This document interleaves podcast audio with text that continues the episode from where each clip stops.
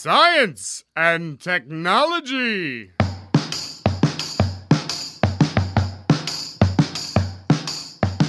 Estamos on com mais um Fóton do Ciencion. Hoje é dia 171 do ano de 2020. Faltam 195 dias para 2021.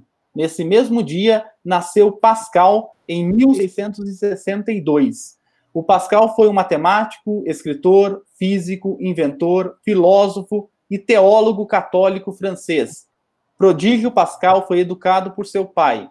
Os primeiros trabalhos de Pascal dizem respeito às ciências naturais e ciências aplicadas. Contribuiu significativamente para o estudo dos fluidos. É ele que dá origem àquela unidade que você conhece, um Pascal. Hoje também é o primeiro dia que a gente grava um programa bilíngue, um programa falado em português com tradução simultânea em libras. A gente gostaria de agradecer assim imensamente mesmo toda a generosidade das intérpretes Juliana e Yuri pelo trabalho e pela disponibilidade. A gente está gravando às 6 horas da tarde. Uh, não temos mesmo como agradecer. Muito, muito obrigado mesmo, Juliana e Yuri. E agradecer a professora Cláudia, a nossa convidada, que vai falar daqui a pouco sobre racismo, as manifestações uh, relacionadas ao racismo e sobre, uh, ao tema em geral e agradecer especialmente a PROAP por disponibilizar a interpretação para o nosso programa e por toda a ajuda que tem dado até em outros programas uh, do Ciencion. Eu sou Pedro Altreto, professor da UFBC, e eu não estou sozinho. Olá, meu nome é Arthur, e parafraseando Pascal, o grande valor do ser humano é o pensamento. Opa, olá, gente, tudo bem? Eu sou o Thiago. Conheci uma piada muito boa sobre Pascal, mas eu esqueci completamente agora, gente. Ó, estamos no mês de junho, e o mês de junho, o episódio principal do Ciencião é sobre a quarentena de Isaac Newton, o Ciencião número 20. Chegamos ao número 20 do programa, que começou lá em 2018. Então, o Ciencião número 20 é O Isolado Isaac Newton, que foi editado por Felipe Gomes. Vale a pena você dar uma conferida no episódio. Há muitos mitos que foram derrubados nesse episódio, como é que o Newton fez absolutamente tudo nesses três anos. E aqueles três anos de quarentena do Newton serviram para que ele é, pudesse avançar um pouco com as suas ideias. Talvez não foram tão miraculosos como a gente espera.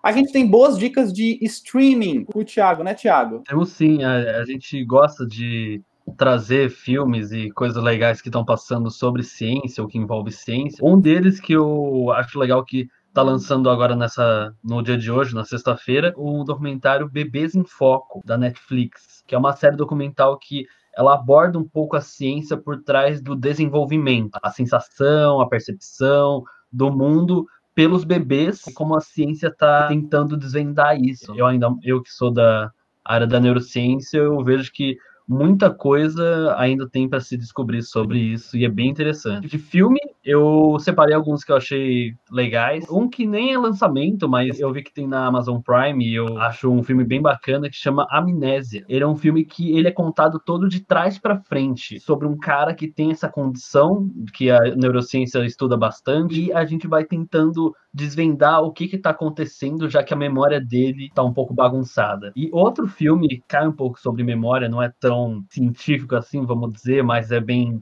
relevante é o Brilho Eterno de Momento Sem Lembrança, que é um filme bem famoso que trata dessa ideia de o que aconteceria se a gente pudesse apagar nossas memórias, memórias ruins e tal. Será que a gente deveria apagar, né? Por último, também eu separei aqui, cabe bem que a gente está tratando aqui de com libras, né? Outra linguagem que é um filme chamado A Chegada, que é um filme que trata um pouco sobre é, uma outra abordagem da, do encontro entre o ser humano e o alienígena, que seria a ideia de como nós iríamos comunicar com eles. E é um filme que trata sobre como a linguagem é importante e como a comunicação é importante. Olha, muito bom, viu, uh, Thiago, porque a seleção da semana do mês passado, eu segui elas, e aquele filme Contágio Olha, não assista. É muito chato o filme, pelo amor de Deus. O começo é incrível. Depois disso, não dá mais. Tá na tua conta, hein, Thiago? Mais um, tá na tua conta. Agora eu quero ver esses. Arthur, é, a gente teve um, um evento bem legal essa semana sobre astronomia, né? Sobre o alinhamento de três planetas. A gente postou uma foto lá no Facebook do professor Célio está fazendo bastante sucesso. E o que a gente tem mais no céu aí para essa semana? Aliás, acontece alguma coisa importante amanhã, né? É isso mesmo, Pedro. Você acha que dá para fazer astronomia de dia? Em, em, Santo André, não. Santo André, não, mas, mas de dia mesmo, com, com sol e tudo, você acha que é possível? Ah, às vezes eu olho a lua no final da tarde, né? Muita gente acha que a, que a lua só aparece de noite, né? Mas às vezes dá para vê-la de dia também. Mas eu tô aqui para falar de outra coisa, na verdade. Afinal de contas, o inverno tá chegando, né? E o que marca a chegada do inverno aqui no hemisfério sul é o solstício de inverno, que é o dia mais curto do ano e também o dia em que se a gente tenta perceber a trajetória do sol no horizonte, é onde ele vai aparentar estar mais baixo no horizonte, é o ponto que ele aparenta estar mais baixo. Isso só dá para ver, óbvio, ao longo do ano, né? Mas é, é bem bacana a gente perceber como a astronomia influencia diretamente aí as nossas vidas, por exemplo, na passagem da, das estações, né? Se alguém gosta de, de simbolismo, podem desenvolver uma certa, pode ser uma certa mensagem de esperança também, né? Porque afinal de contas, a partir de amanhã os dias vão ficando cada vez mais longos e o sol vai começar a brilhar cada vez mais para as pessoas. Olha, profundo, hein? Ó, então dia 20, que é amanhã, né? Esse programa vai ao ar no dia 19, dia 20 começa o inverno aqui uh, pra gente, então tomara que esfrie. Eu adoro frio, não sei vocês, mas eu adoro frio. Uh, lembrando também que ontem estreou a Casa da Química, que é um projeto também aqui da PROEC, que fala sobre química na sua casa, né? Fala sobre onde, onde você vai encontrar química na, na sala, no banheiro, na cozinha. É um programa bem bacana, vale a pena você entrar, só procurar Casa da Química, o FABC, no Google, você vai ser direcionado já diretamente para o site desse projeto da UFABC, do Programa de Pós-Graduação em Ciência e Tecnologia da Química, com apoio da Pró-Reitoria de Extensão e Cultura aqui da UFABC.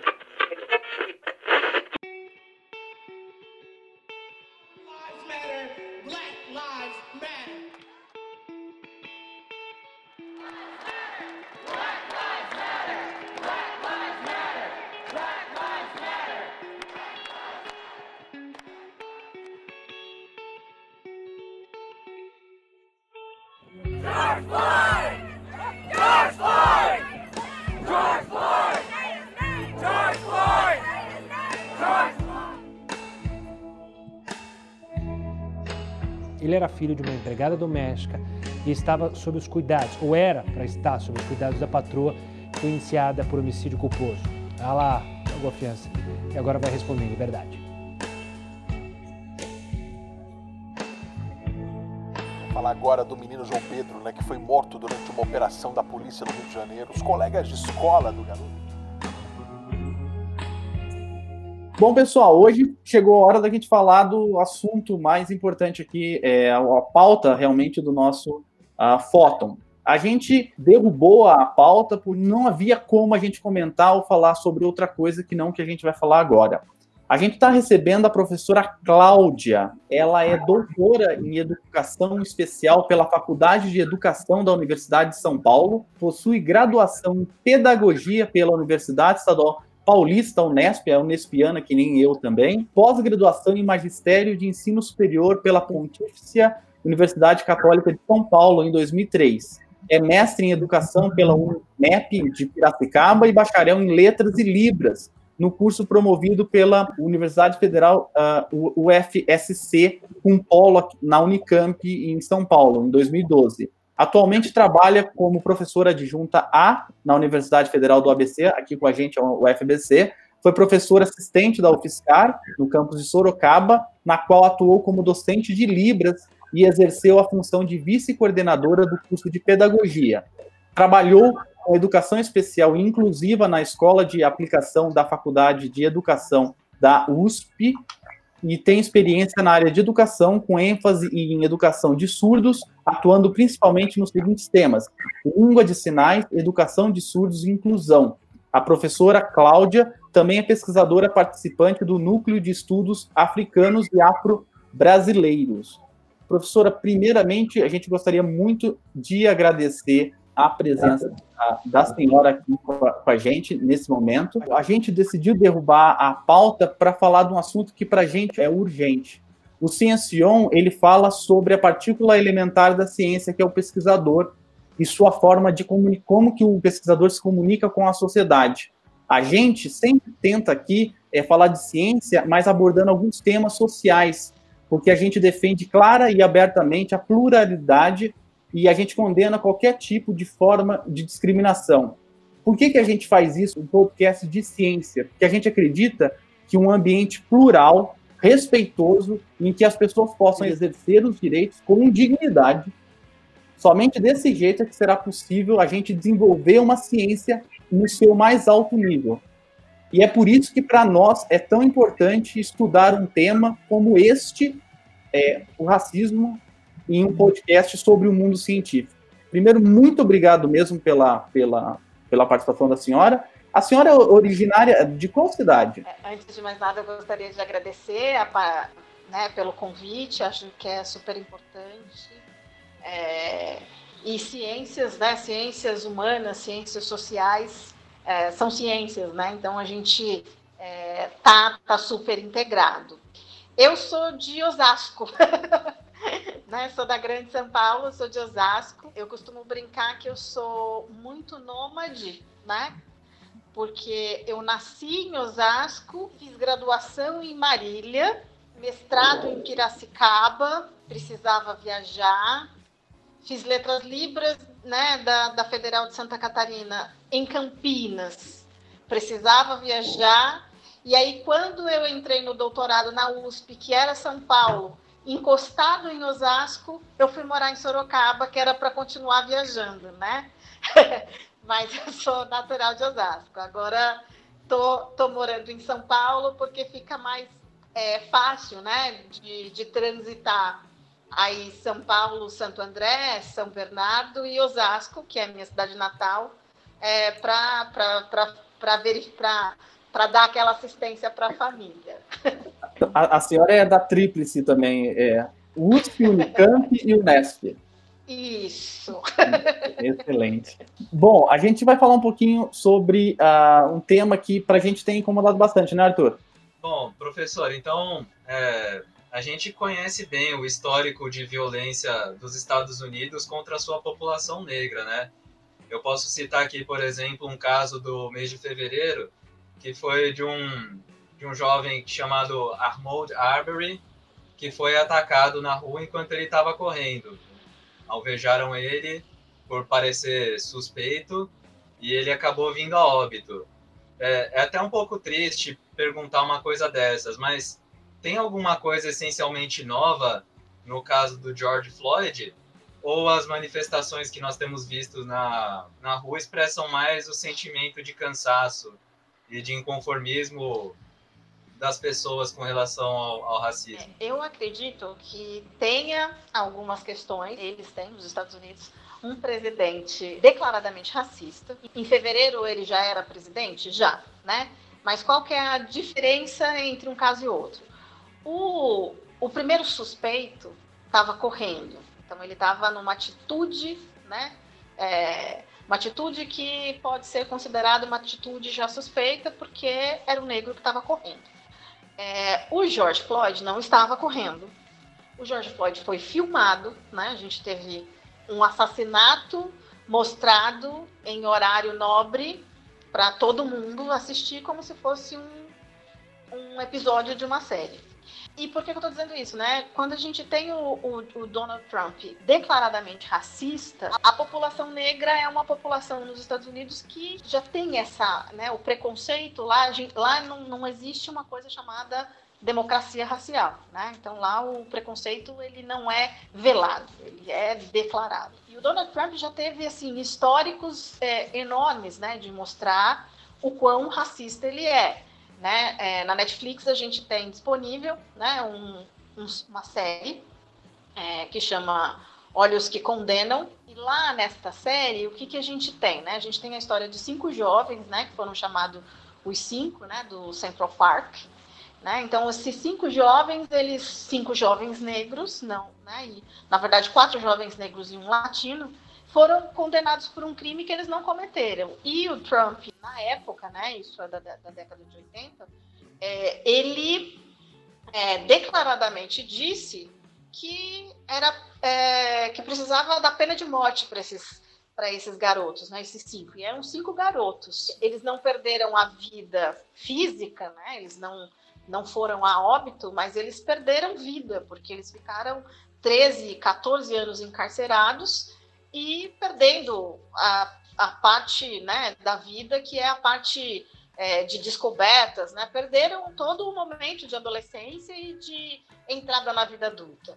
Então, esse movimento agora do George Floyd, né, o que acontece com essa, com essa grande divulgação e com, esse, com essa história, né, esse histórico do George Floyd, ele, é, na verdade, ele alia duas questões. Né? Ele coloca é, uma população negra que já é, que, que nos Estados Unidos nem a maioria, né, mas que é, é segregada, sendo assassinado ao ar livre, sendo assassinado no, no meio do dia e sendo filmado, sendo que ele não estava oferecendo nenhuma resistência. Então, assim, não tinha uma atitude suspeita, existia uma queixa, uma queixa que não foi nem verificada, ele foi assassinado é, à luz do dia sem oferecer resistência. Então, é, isso para o movimento negro americano é extremamente complicado, porque o movimento negro americano é um movimento articulado, né? É, então, como ele é um movimento articulado, ele começa a sair às ruas para dizer, olha, não dá mais, né? Já tinha já um, um lançamento anterior aí de, da, da campanha da, né, do, do Black Lives Matter, né? Então eles saem para dizer que, né, vamos dar um basta nisso, porque essas vidas negras elas importam, elas são minoria, elas são poucas, elas estão no lugar que elas deveriam estar e ainda estão nos matando porque a gente está fazendo o quê, né? E além disso, né, é, aliado a tudo isso, a gente tem o momento da pandemia, né? Os Estados Unidos hoje ele é um, um país com, com, um número, com um número assustador de morte, né? É, pela Covid-19. Não por um acaso, o, as grandes, uh, né, um, um número de mortos está nas populações negras, né? então não por um acaso. Tem um momento muito grande de desemprego, de, de conflitos já, né? principalmente na questão do, no lado econômico. Então, é, essa morte ela chega é, no momento em que os movimentos negros continuam a, a, atuando e também no momento de pandemia, em que as pessoas estão desempregadas, perdendo renda, né, perdendo trabalhos. Então, é, tudo isso faz com que essa, essa insurreição aconteça. Né? Então, eu acredito que, que os motivos, eles são motivos combinados para que esse processo, né, essa, essa grande visibilidade, ela comece a acontecer nos Estados Unidos. Professora, é, fazendo um paralelo é, na fala da senhora, é, que eu realmente o, a, tudo é chocante no fato, mas ele morreu de dia numa rua movimentada com pessoas filmando e vendo e sobre o racismo velado que a senhora é, mencionou, né? O que a gente tem percebido é que parece que as pessoas elas têm se sentido mais à vontade é, para se manifestar de maneira racista à luz do dia, ou não só racista, como é, é, homofóbica, e, e, todo tipo de preconceito, elas se sentem, elas estão, parece que elas se sentindo ah, à vontade para fazer isso à luz do dia, atrás do que elas chamam de liberdade de expressão. E, na verdade, né, assim, tanto nos Estados Unidos como no Brasil, que eu disse, né, o Donald Trump é presidente dos Estados Unidos, não nosso, mas a gente não tem um presidente diferente. A gente também tem um presidente que faz declarações homofóbicas, é, machistas, é, é, faz declarações racistas, né, sexista. Quando ele é confrontado, e a defesa é sempre, é o jeitão dele, é o jeito dele dizer, é o modo dele se expressar. E, e para as pessoas que estão vulneráveis, né, ou que são pessoas que sofrem, né, e a palavra é sofrer mesmo, né, que sofrem racismo, machismo, sexismo, essas pessoas elas ficam sem defesa, porque assim, quando elas reclamam, né, A gente tem até o famoso, a famosa expressão do mimimi. Né? As pessoas reclamam, é mimimi. Mas no meu tempo, a gente podia chamar o gordo de gordo, o magro de magrelo, o preto de, de negrinho. E era normal. Não, não era normal, né? Não era tranquilo para o gordo, não era tranquilo para o magro, não era tranquilo para o negro. E nesses tempos de pandemia, a gente está em casa consumindo uma, muito material, né? É, a gente tem à disposição aí uma, uma disponibilidade muito grande de lives, né, de, de podcasts, de, de, é, de material mesmo. E na semana passada teve uma live com o professor Kabenguele Munanga, a professora Petronília Beatriz e, e a professora é, Neuma, né? É, Nilma Lino. Então, esses, essas, esses três ícones, né, porque são três pessoas muito importantes para o movimento negro brasileiro, três professores estavam juntos para discutir essa questão, é, a questão educacional.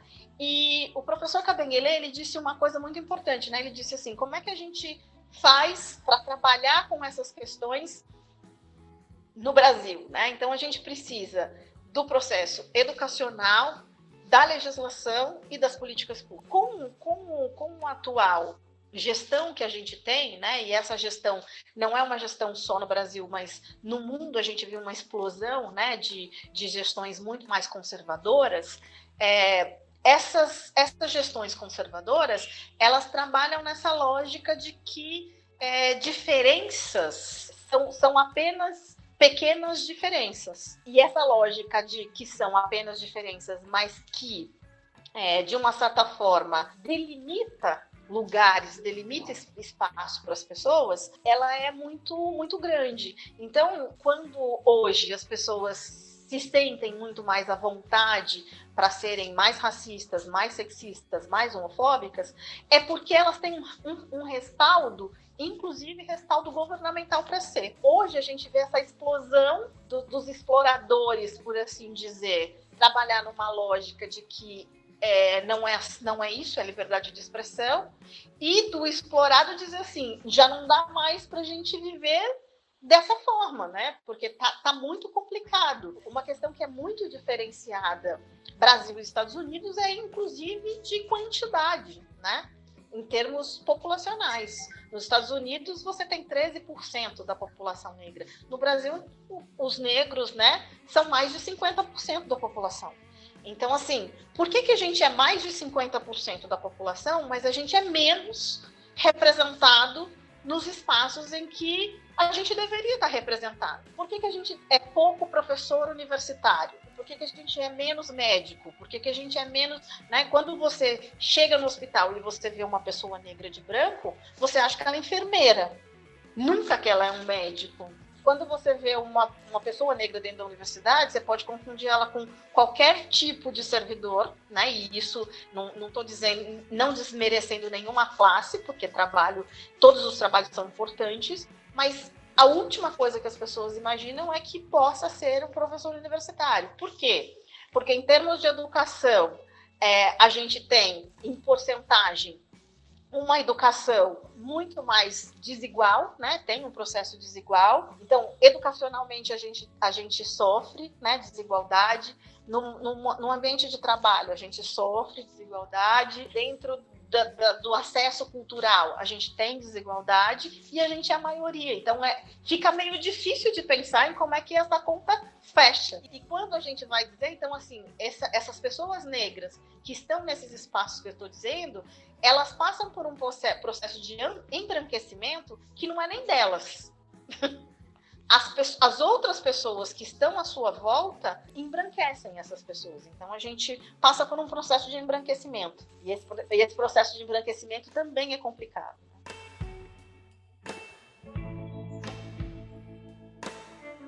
A Michelle Obama, acho que cita, fala sobre isso numa visita dela a Chicago, né, quando ela depois de um tempo, ela foi a, a, Chicago e as pessoas alertaram ela sobre esse embranquecimento dela. Está, não sei se é uma fala dela ou está no livro dela, uh, recentemente foi ressaltado.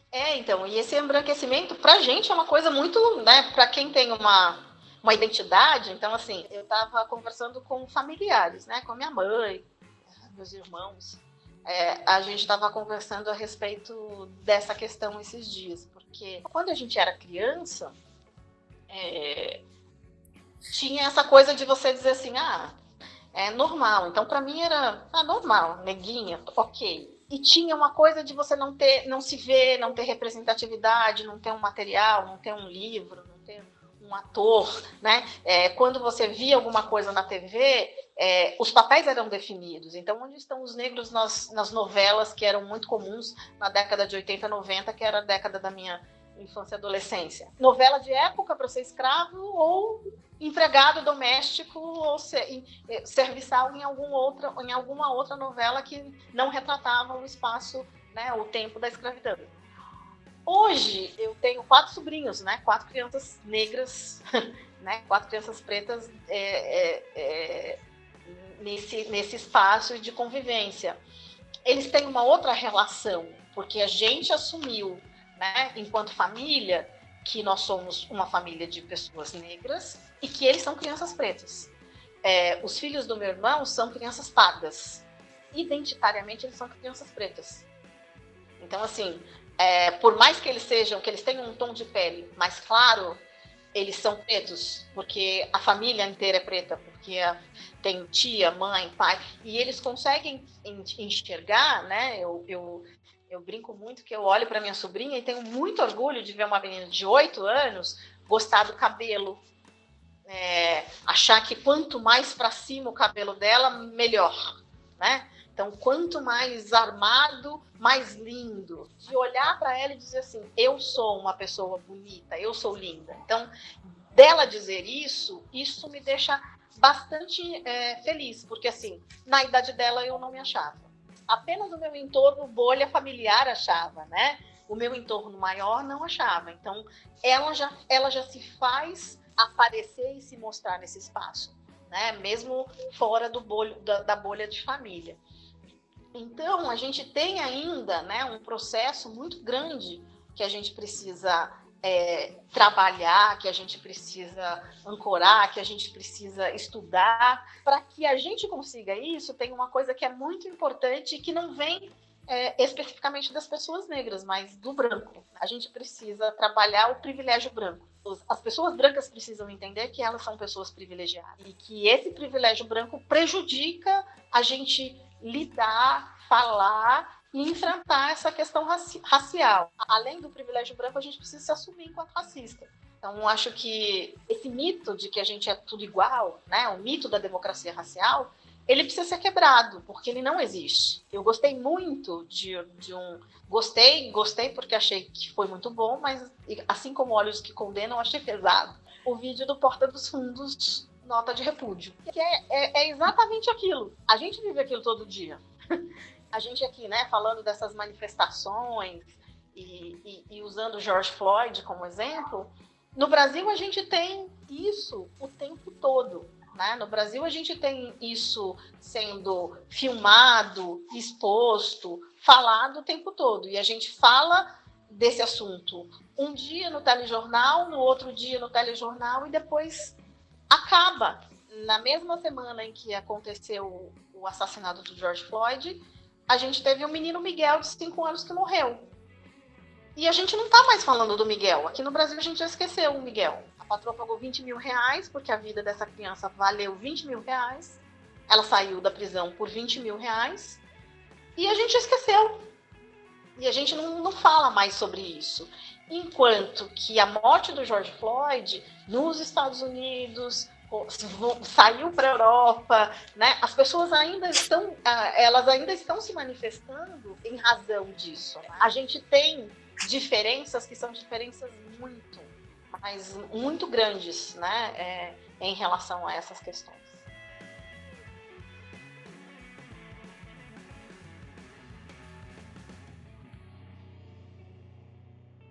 Não, muito obrigado mesmo pelo, pelo que você está falando, que é muito importante mesmo. A senhora comentou um pouco sobre passado. A gente teve outro episódio recente que alguns manifestantes ingleses da cidade de Bristol, eles derrubaram a estátua do mercador de escravos Edward Colston, né? Foi jogada no lago da cidade, né? Como uma forma de protesto contra aquela imagem que não deveria mais estar lá. Queria saber qual que, para você, é a legitimidade de um ato desse, retirar a estátua, e como lidar com o racismo do passado, preservar a memória dessa luta racista.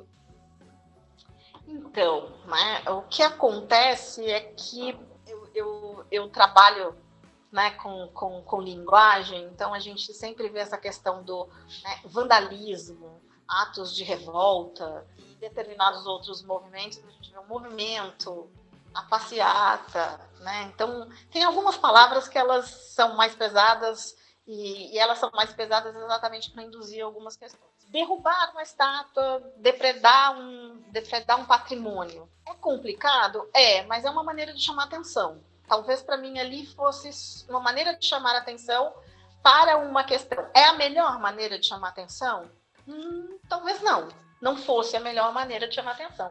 Mas já, já teve outras, outros caminhos para chamar atenção? Já. Foram. E, e, como eles foram tratados? Não foram. Quando eles foram tratados? Né? Quando a gente fala dessa questão do patrimônio. Então, eu acho extremamente complicado.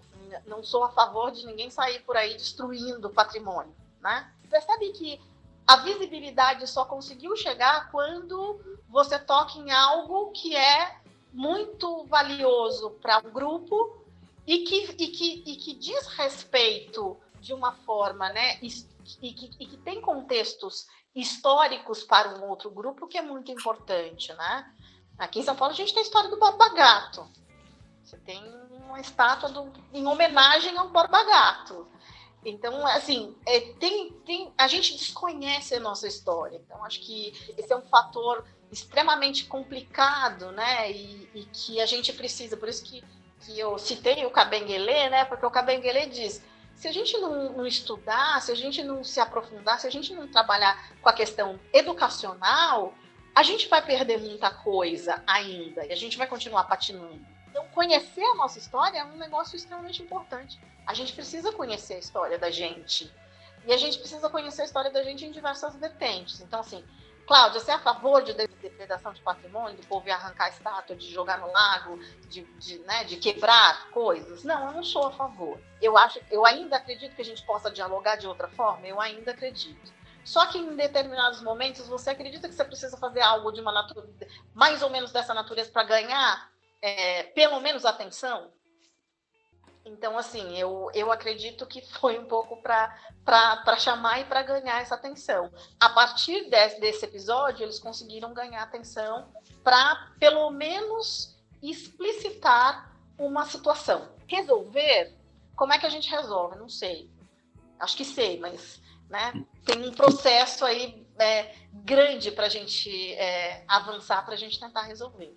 É como forma de protesto, é, concordo é, com a senhora, é uma, mas uma discussão que a gente gostaria de, de encaminhar, se no século XXI se haveria é, motivo para que a gente mantivesse essas estátuas a céu aberto, sem uma contextualização dela ali, ou se a gente, não, a melhor forma não seria se quisesse manter, manter dentro de um outro contexto, museu. um outro museu. Eu super, super, sou super de acordo com essa questão, né? Então acho que tem alguns monumentos que eles faziam sentido historicamente no, no momento, até pela situação histórica, o momento histórico que a gente vivia, mas que esse, principalmente que essas questões históricas elas precisam estar é, muito bem organizadas e amparadas num espaço, né? E o espaço, não, não, de repente, não é na rua. O espaço poderia ser num museu, ele pode até ser na rua, mas numa instalação, com uma, com uma, né, com, com, com outro tratamento, não só, né, aquela imagem ali, porque aquela imagem, por exemplo, na rua, ela pode inclusive ferir muitas pessoas, né? Passo ali na frente, meu Deus, né? Aquela estátua significa porque é, tem algumas tem alguns espaços e tem alguns alguns contextos que são extremamente complicados, né?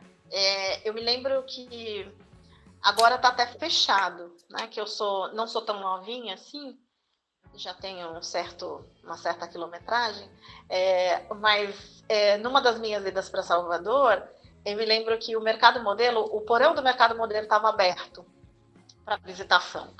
E aí uma das pessoas disseram assim, olha, vamos lá, porque vamos conhecer essa coisa histórica, não sei o quê. E, e eu caí na besteira de descer.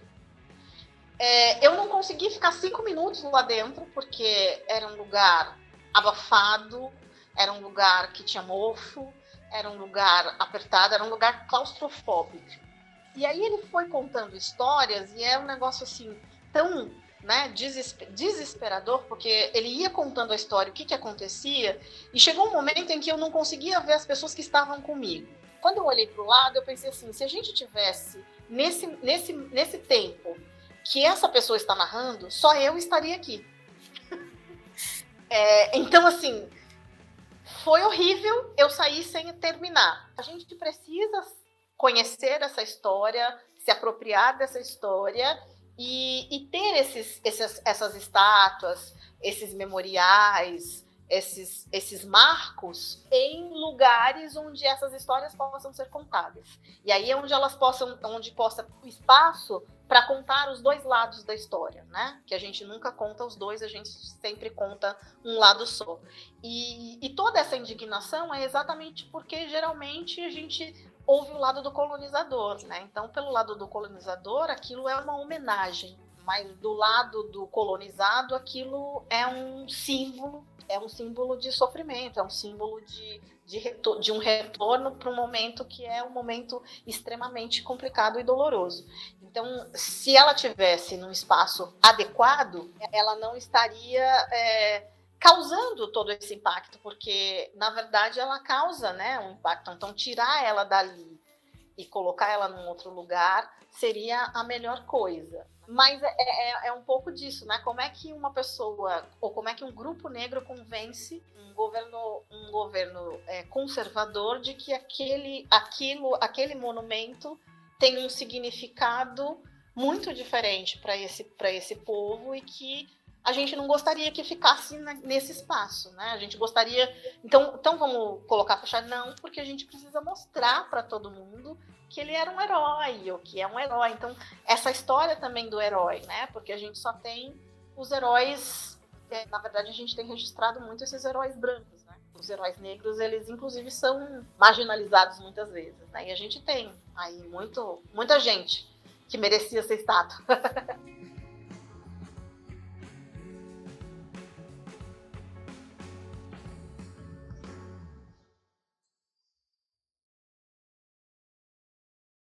Professora, é, eu gostaria de falar alguns nomes. João Pedro, é, 14 anos, é, morto em casa durante uma operação policial.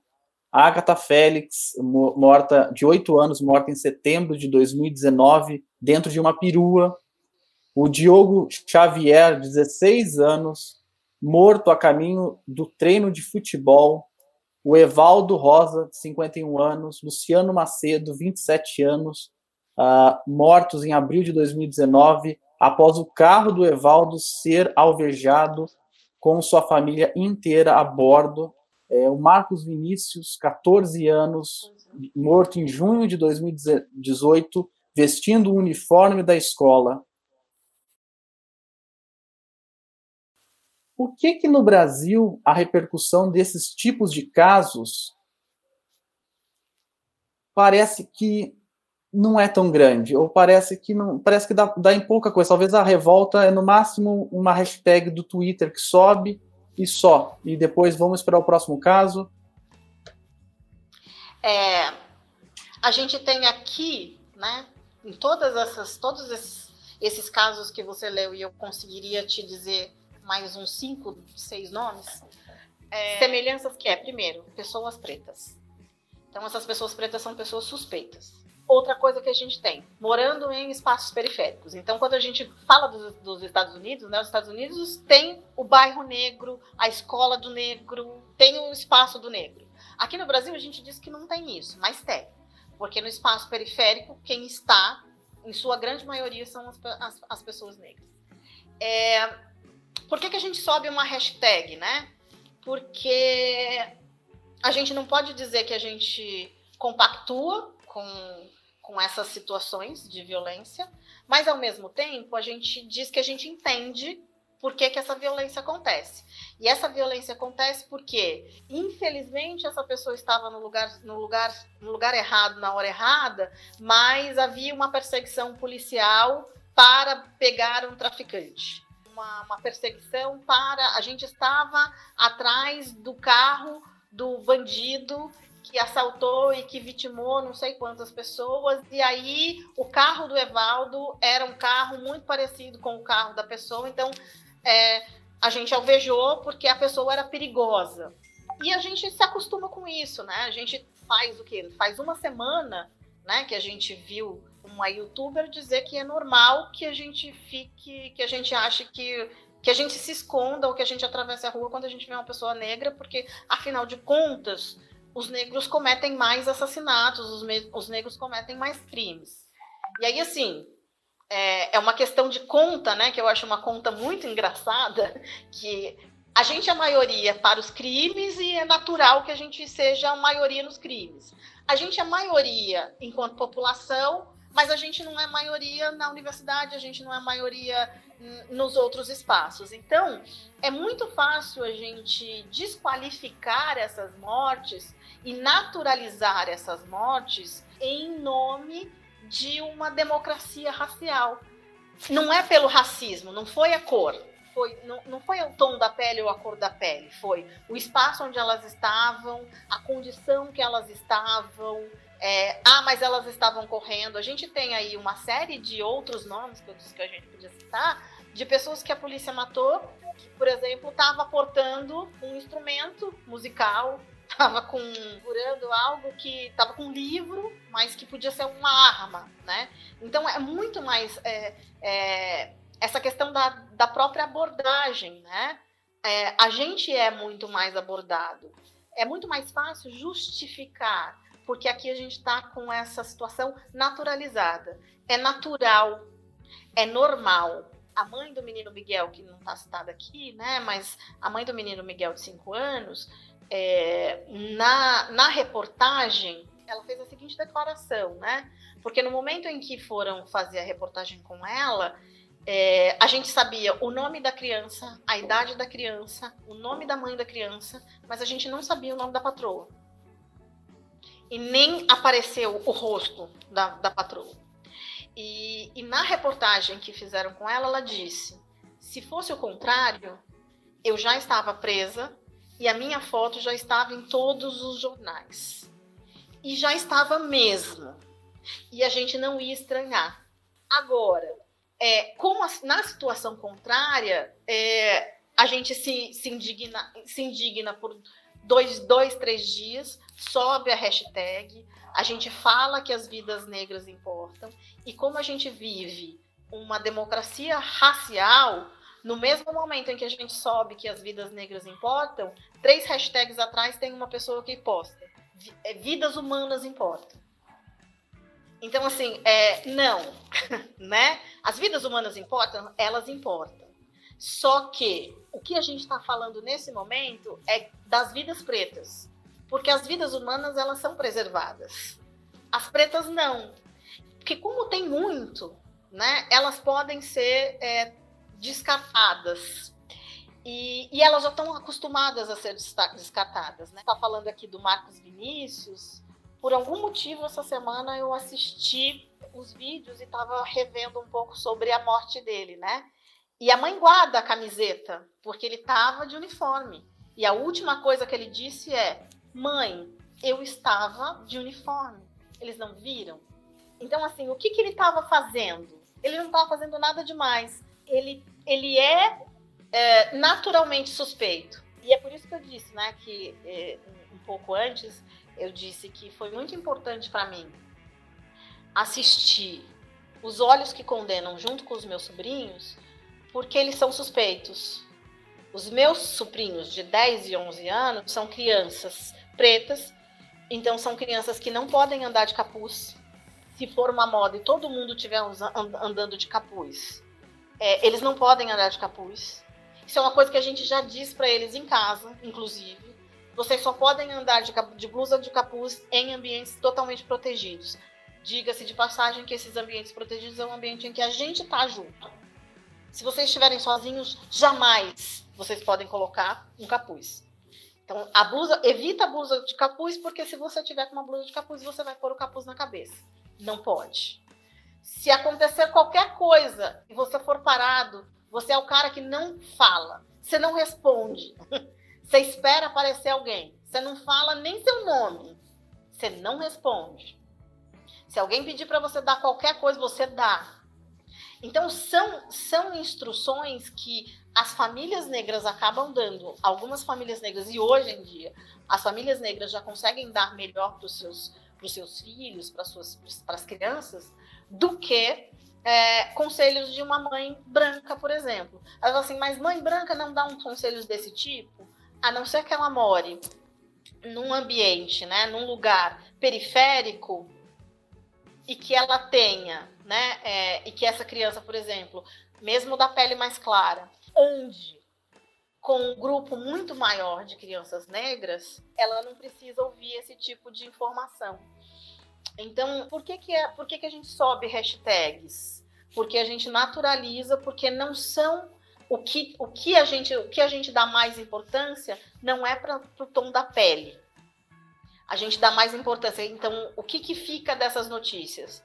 Onde foi? Foi no Morro do Rio de Janeiro foi na periferia de São Paulo. O carro estava em alta velocidade. A gente dá importância para os outros elementos que compõem a notícia, mas a gente não, não trabalha com a questão de que todas essas vítimas são negras. E quando a gente diz isso, ou a gente está falando, né? Mas isso é coincidência porque com pessoas brancas isso também acontece. Se a gente levantar uma estatística, a gente não vai achar uma, um, um número é, o número nem um pouco equivalente. Né? Então, esse número ele não vai ser equivalente. É, porque essa, essa, essa estatística vai mostrar uma outra realidade, uma outra, uma outra coisa. Né? Vir hashtag é uma maneira de você dizer eu apoio e eu não sou racista. Porque ser racista, também se identificar como uma pessoa racista, ser racista, todo mundo já sabe que é ruim. Então ninguém quer ser. Então na hora que eu levanto a hashtag, eu digo assim: olha, tá vendo? eu nem sou racista.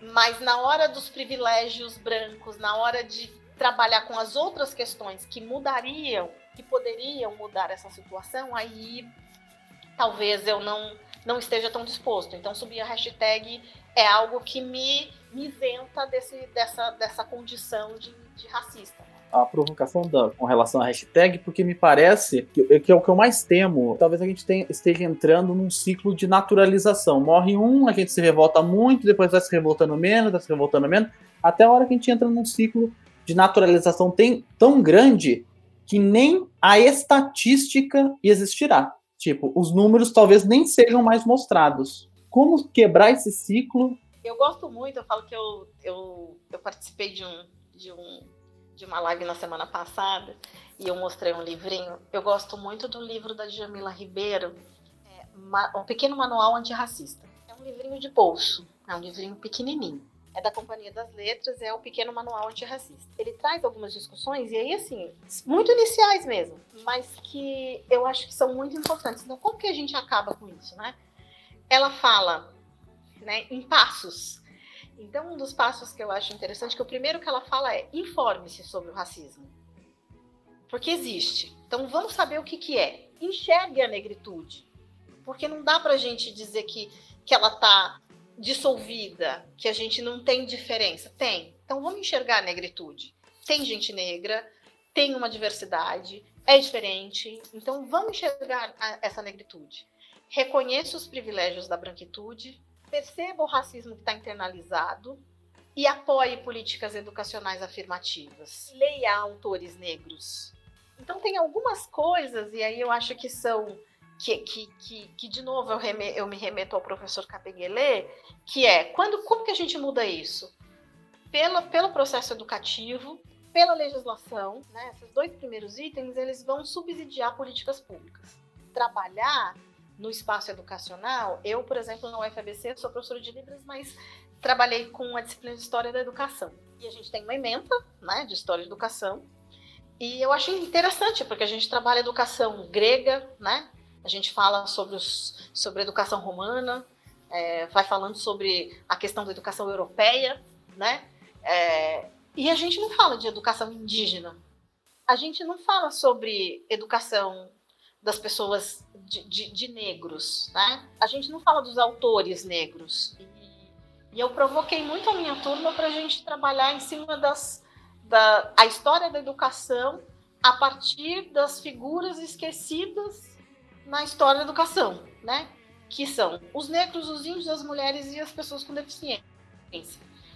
E aí a gente foi passando pelas escolas da história da educação, tentando achar essas figuras e tentando localizar essas figuras. A educação ela é um, uma uma arma, né, para a gente conseguir tentar esse combate. E não é só a educação da pessoa negra, né? Então, é, o que eu estou contando, que eu faço com os meus sobrinhos, que os meus irmãos fazem com os meus sobrinhos, que a gente faz com as crianças mais próximas, a educação não, não pode ser para eles apenas. Precisa ser, inclusive, para as pessoas brancas saberem qual é a história das pessoas negras. O que, que quem, quem é esse autor? Que autores negros eram escreviam coisas importantes, que pessoas negras têm destaques em diversas áreas, né? É, se a gente for falar principalmente, né, se a gente for conversar sobre é, esse período mesmo escravocrata, né, porque ninguém veio aqui trabalhar, né, era um trabalho, mas não era um tipo de trabalho, né, as pessoas não chegaram, não chegavam da África, porque a gente fala assim, elas chegaram da África, né, a África é um continente, não é um país. E, e quem veio para o Brasil, os escravos que vieram para o Brasil, eles não vieram de qualquer ponto da África. Eles vieram de um ponto específico da África onde eles trabalhavam com cultivo e eles sabiam como é que é que lidava com cultivo. Porque chegar pra, aqui no Brasil para a lavoura do café não era qualquer pessoa para aprender trabalho, eles tinham que ter técnicas. Então eles não, eles não pegaram de qualquer lugar da África, eles pegaram um lugar da África onde isso já estava inclusive desenvolvido. Então essas, co essas coisas a gente não não aprende, essas coisas a gente não conversa. E a gente precisa conversar, porque a gente precisa fazer, inclusive, que as pessoas, que as pessoas negras sintam orgulho, elas enxerguem a, negritude, que as pessoas brancas também enxerguem a negritude e não entendam a negritude apenas como uma como um capítulo né na, na, na história. Quando que a gente fala de pessoas negras na história? Em março em maio né e, em novembro. Então, assim, as pessoas negras elas não podem ser, elas não podem estar definidas apenas nessas, nessas duas datas comemorativas. É, ela precisa, a gente precisa trazer, né, autoras e autores negros, história de pessoas negras, e aí a gente só precisa trazer assim, essas histórias contando sobre essa questão da ancestralidade. Não, a gente precisa naturalizar que as pessoas negras estão nos espaços. Então, ah, a gente vai contar história infantil para as crianças e aí a gente vai ter que contar sobre a, a, a ancestralidade, sempre ancestralidade. Não, é, pode ser um, um, uma história tranquila, pode ser uma, um conto de fadas, só que em vez da personagem ser loira e do olho azul, ela é negra.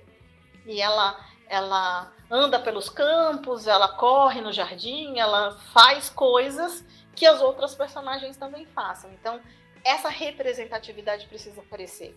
Né? E a escola pode fazer isso. O Twitter, é, quem está falando do, da, da semana, o Twitter, ele foi, eu creio, né, pelo que eu acompanho, foi um dos maiores responsáveis por é, fazer um em pauta da Globo News, é, colocar duas uh, jornalistas, duas comentaristas uh, negras, visto que eles achavam normal que num painel de cinco pessoas só tivessem jornalistas brancos conversando sobre, por exemplo, racismo, né? Chamou, né? Esse tipo de mídia chamou atenção para para como era incoerente aquela pauta naquele lugar com aquelas pessoas e isso provocou uma mudança que espero que seja permanente, né? Com a inclusão da brilhante Zileide Silva, que eu adoro, por sinal, e uma, a, é, agora na, no, no corpo do programa, né? E, e, aí, assim, a gente vai dizer que não tem esses profissionais, eles estão aí, né? E eles estão lá o tempo todo. Mas eles não, eles não têm essa visibilidade. Exatamente trabalhar com a questão da naturalização para o bem. Porque a gente estava falando na naturalização para o mal. Então, assim, né? Ah, morreu mais um, morreu mais um, morreu mais um.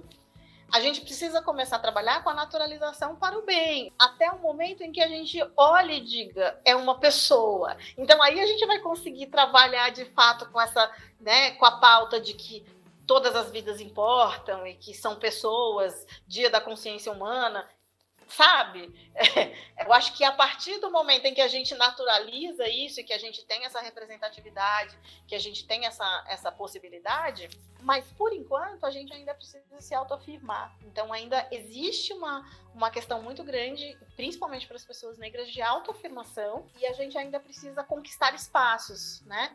Às vezes dentro do nosso próprio do nosso próprio lugar tem outra sempre outra pessoa falando pela gente, né? Por isso que eu falei que eu que o vídeo do Porta dos Fundos ele, ele me impacta muito, porque é uma nota de repúdio que tem uma série de coisas ali embutidas. E se a gente for, for pensar em quais os conceitos que a gente pode tirar dali, a gente pode tirar o conceito de. Tem até um, um momento em que um dos personagens falam, né? Do lugar de fala, que foi um contexto completamente banalizado o conceito de lugar de fala simplificado demais, né? Da, da, dessa apropriação. Então, assim, no final do vídeo eles comentam filmes. O cara fala de 12 anos de escravidão como se fosse, né? Nossa, ah, você viu o documentário do Malcolm X? Então, assim, é, vira um falar sobre algo e, e, e, tá discutindo algo que desconhece de fato, né? O que, o que, que esse algo significa de fato, né? Então, a educação e, essa, e esse entendimento do que isso, isso significa historicamente, do que isso significa de lugar, é extremamente importante. Hoje a gente tem lei, né? A gente tem legislação.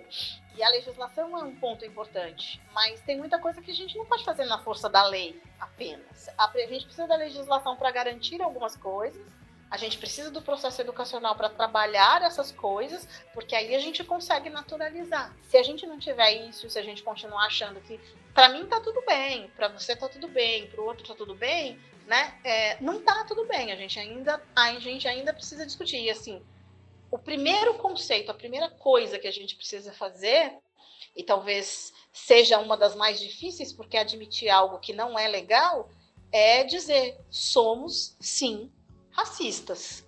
Não, não vai ser nem legal, não é legal ouvir isso, mas é importante que a gente marque isso, né? A partir do momento que a gente marca isso, a gente está dizendo existe um problema. Então é um problema que a gente precisa trabalhar, né? E é um problema que a gente precisa cuidar. Enquanto núcleo, né? A gente no, no, no, no núcleo de, de estudos, a gente vai fazendo essas discussões de tentar descolonizar o máximo da discussão, né? Trabalhar, buscar os autores negros, trabalhar os aspectos da cultura étnico-racial, trazer essa discussão para nossa nosso nosso tempo, né? Porque uma outra coisa que eu sempre ouço também, que eu estou ouvindo muito é mas eu nunca tive escravos, então eu não sou responsável por isso porque eu nasci e eu não tenho escravos e a minha família, que eu saiba, a minha família não tem. É aí que mora e é aí que reside o privilégio, né? Então, assim, você não teve, mas eu, Cláudia, me recuso a dizer que eu sou descendente de escravo, eu sou descendente de gente, sou descendente de pessoas. Eu sou descendente de pessoas que foram escravizadas ser escravo significa outra coisa. Então, de novo, essa questão linguística, né? Ser escravo, ser escravizado, tem, tem uma diferença pontual aí. E isso é importante. Na Netflix tem um outro documentário, é um documentário, acho interessantinho, que chama Privilégio Aqui é Chelsea. Uma humorista, né? americana branca vai fazer um documentário e ela quer fazer um documentário sobre exatamente essa questão racial. E aí ela, sem spoiler, né? Ela acha que é muito importante ela chegar num ambiente onde tem os negros para falar do privilégio branco. O documentário começa exatamente desse ponto, né? Onde ela vai falar nesse lugar. E aí, nesse lugar, as pessoas dizem para ela: a gente já conhece isso. Não é pra gente que você tem que falar isso. Você precisa falar isso em outro espaço. Nesse espaço, a gente já sabe. Né? Se você quiser, a gente pode conversar sobre, a gente discute sobre. Mas nesse espaço, a gente já sabe. E aí, ela começa de fato o documentário buscando aí essa, essa, esse espaço, né? Esse outro espaço, essas outras pessoas. Então acho que é um documentário bem, bem interessante.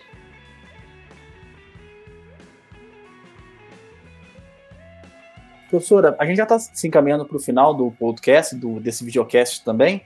Primeiro que é uma aula, muito obrigado pela participação. A gente, o Felipe iria participar com a gente aqui, infelizmente ele não pôde estar presente, acabou avisando em cima da hora. É, mas a, o Ciencion, ele é ligado bastante a um, como a senhora estava falando, de espaços, ao espaço acadêmico, espaço científico, esse espaço de universidade. É, como que o, o racismo né, impacta a, a, universidade ou impacta o ambiente acadêmico? E se puder, é, encaminhar uma fala para aquele, porque o Ciencião é muito ouvido por, por, alunos do ensino médio. Para o aluno do ensino médio estar tá ouvindo isso, que mensagem a senhora daria para ele? Que é, é, um espaço acolhedor, é um espaço que, que ele vai ser bem acolhido à universidade? O, o que está sendo feito para mudar isso? Gostaria de ouvir a, a, opinião da senhora. Dentro da universidade a gente tem essa questão estrutural, porque o racismo ele está no, no sistema, né? Então a gente tem sim um racismo, o racismo estrutural envolvido nesse ambiente. Como é que ele é percebido? Como é que a gente como é que a gente entende ele? A gente acaba percebendo nas atitudes, nos olhares, né? Eu já tive, por exemplo, alguns alunos que trancaram disciplina quando viram que a professora era a professora negra, né? O que que a gente faz? A gente vai, né? Porque assim, eu sou competente, eu, eu tenho uma competência na, naquilo que eu estudei, naquilo que eu faço.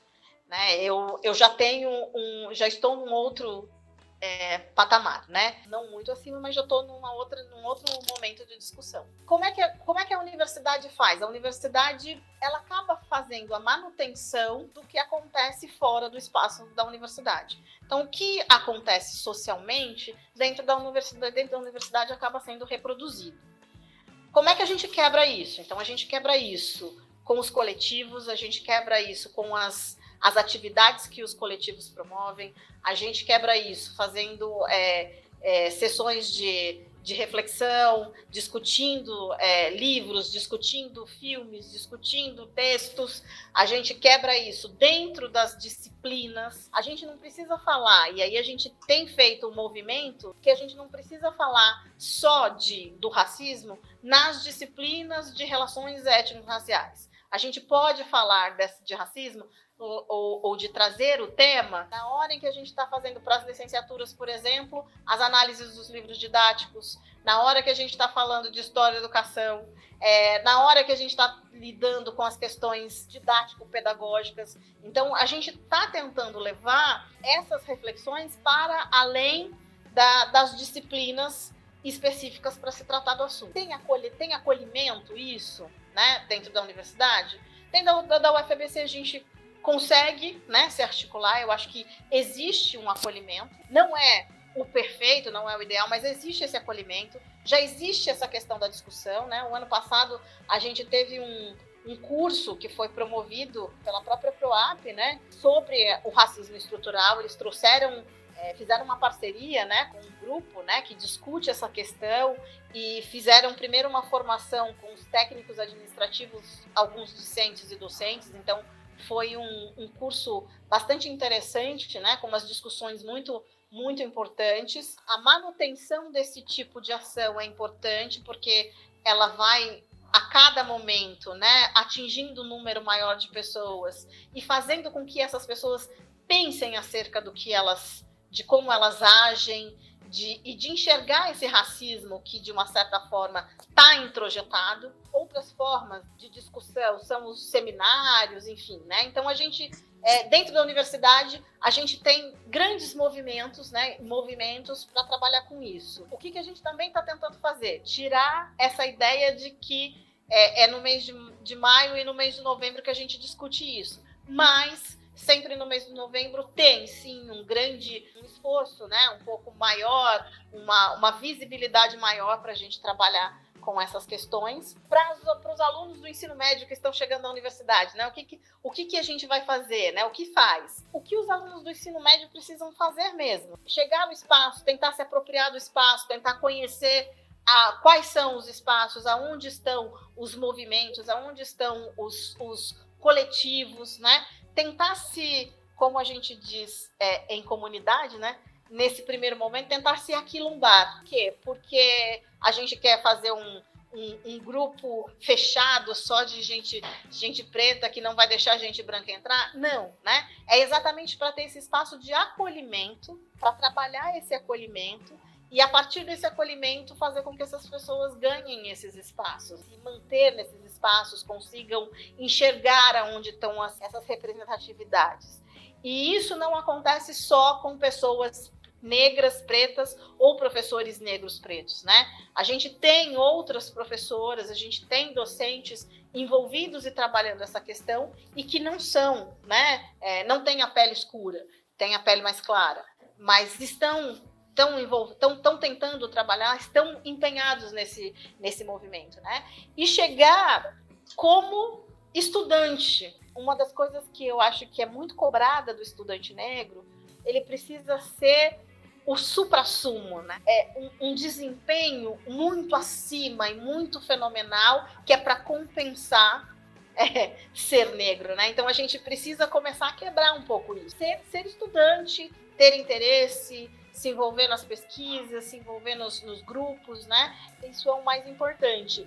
Na verdade, sempre denunciar, né? Eu acho que uma das coisas que a gente também tem feito pouco e uma das coisas que a gente tem, tem tido poucos ecos, né, com relação à denúncia, porque aí as pessoas ficam se sentindo intimidadas com essa normalização de que tudo bem ser racista, tudo bem ser homofóbico. Às vezes as pessoas têm medo de, de fazer a denúncia quando elas sofrem o racismo. Então que elas também façam, que elas também denunciem, né? Porque no momento em que elas denunciam, a gente também consegue identificar quem ou quando né, essas coisas acontecem para ir trabalhando no sentido de ir mitigando esses, esses, esses grandes problemas, né, esse problema maior. Science and Technology.